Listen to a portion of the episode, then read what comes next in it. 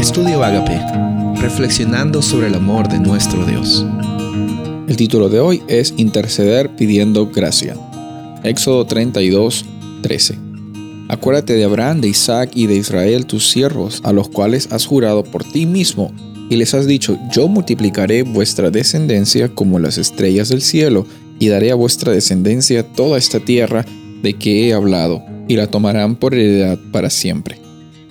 El pueblo de Israel estaba preocupado que Moisés no bajaba del monte Sinaí de haber hablado con Dios y asumieron que él había muerto, pidieron a Aarón que eh, haga un becerro de oro para que ellos adoren a este becerro de oro, que se convierta en el nuevo Dios que ellos habían creado, para que pues expliquen que por mano de ese Dios ellos iban, habían salido de, del yugo de servidumbre de Egipto y Moisés se entera por parte de Dios de que el pueblo de Israel estaba totalmente pervertido en sus caminos.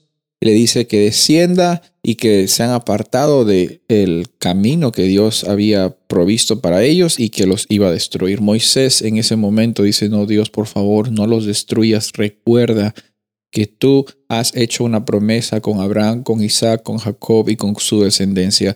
Moisés asume el pacto de intercesor y es muy probable que Dios estaba interactuando de esta forma con Moisés para mostrar eh, y dónde estaba el corazón de Moisés en ese momento.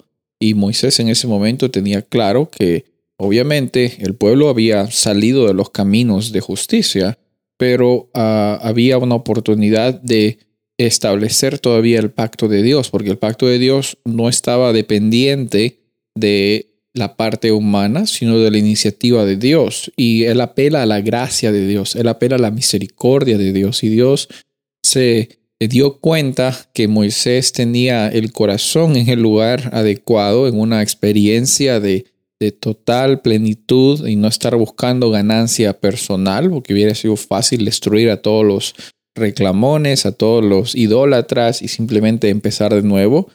Pero ahí vemos de que el amor de Dios estaba viviendo en el corazón de Moisés, no solamente para protegerse a sí mismo, sino para proteger al pueblo que, que era parte de ese pacto de Dios. De la misma forma, tú y yo estamos llamados a interceder por nosotros mismos, por otras personas, de una forma que no eh, simplemente sea para que nos beneficie a nosotros o a nuestra familia, a nuestros amigos o a la gente en la cual trabajamos. No, incluso a las personas que nos maltratan. Vamos a hablar de esto en otro día.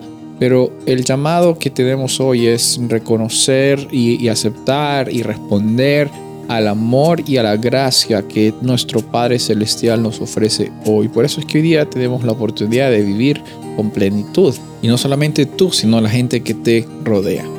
Soy el pastor Rubén Casabona y deseo que tengas un día bendecido.